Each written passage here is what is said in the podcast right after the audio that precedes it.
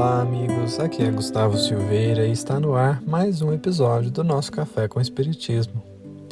Essa semana temos refletido muito sobre o nascimento de Jesus.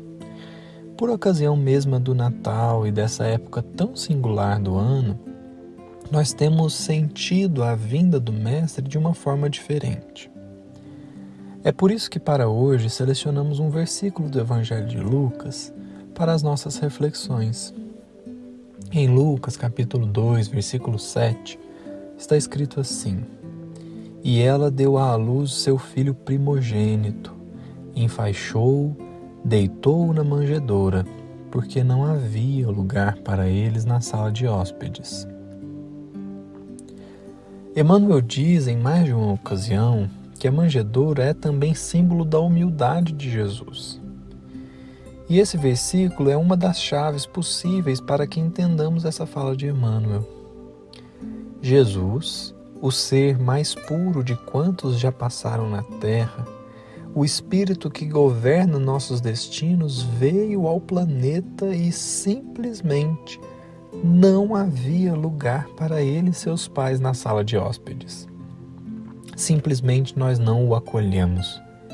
É por isso que João diz no prólogo de seu evangelho: Veio para o que era seu e os seus não o receberam. E nesse sentido, a manjedoura ganha o aspecto de humildade, porque talvez nós, no lugar de Jesus, encontraríamos motivos mais que suficientes para dizer: não tem lugar para mim na casa deles? Eles não querem me receber, então não vou. Talvez por essa postura nossa em relação ao Mestre, nós encontraríamos razões para abortar a missão, mas ele não. E o curioso é que, seguindo no Evangelho de Lucas, teremos a passagem que narra a visita dos anjos aos pastores para comunicar o nascimento de Jesus. E eles dizem assim: Porque nasceu para vós hoje um Salvador, que é o Cristo Senhor na cidade de Davi. Como a dizer, de forma alguma ele nasceu para si, porque em verdade ele mesmo não precisava vir. Um espírito da condição moral de Jesus não necessita mais da experiência no corpo físico. Todavia, ele veio. Veio para nós e por nós. Quem precisava da vinda dele era e continua sendo nós, e não havia lugar para ele. E é por isso que a manjedoura representa a humildade. Não vindo para o planeta, senão para servir, Jesus não rejeita a nossa rejeição. Jesus não desiste na nossa desistência. Jesus não para quando nós paramos. Quem serve não escolhe.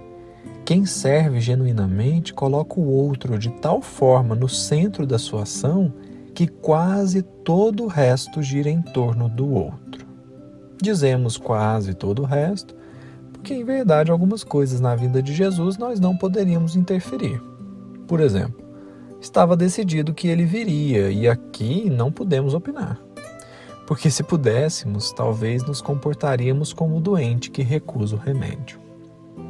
A única decisão que não nos coube, portanto, foi a de continuar na enfermidade.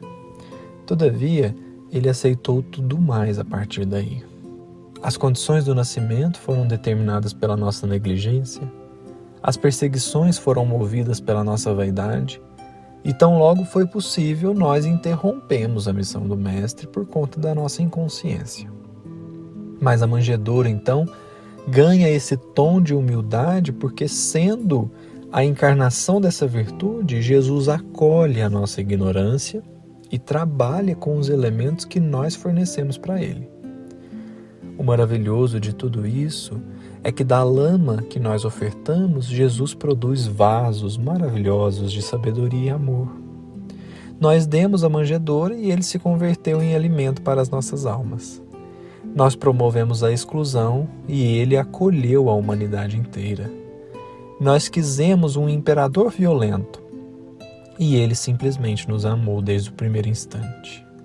Jesus veio e prossegue conosco que em nossos corações possa existir lugar para Jesus, hoje e sempre.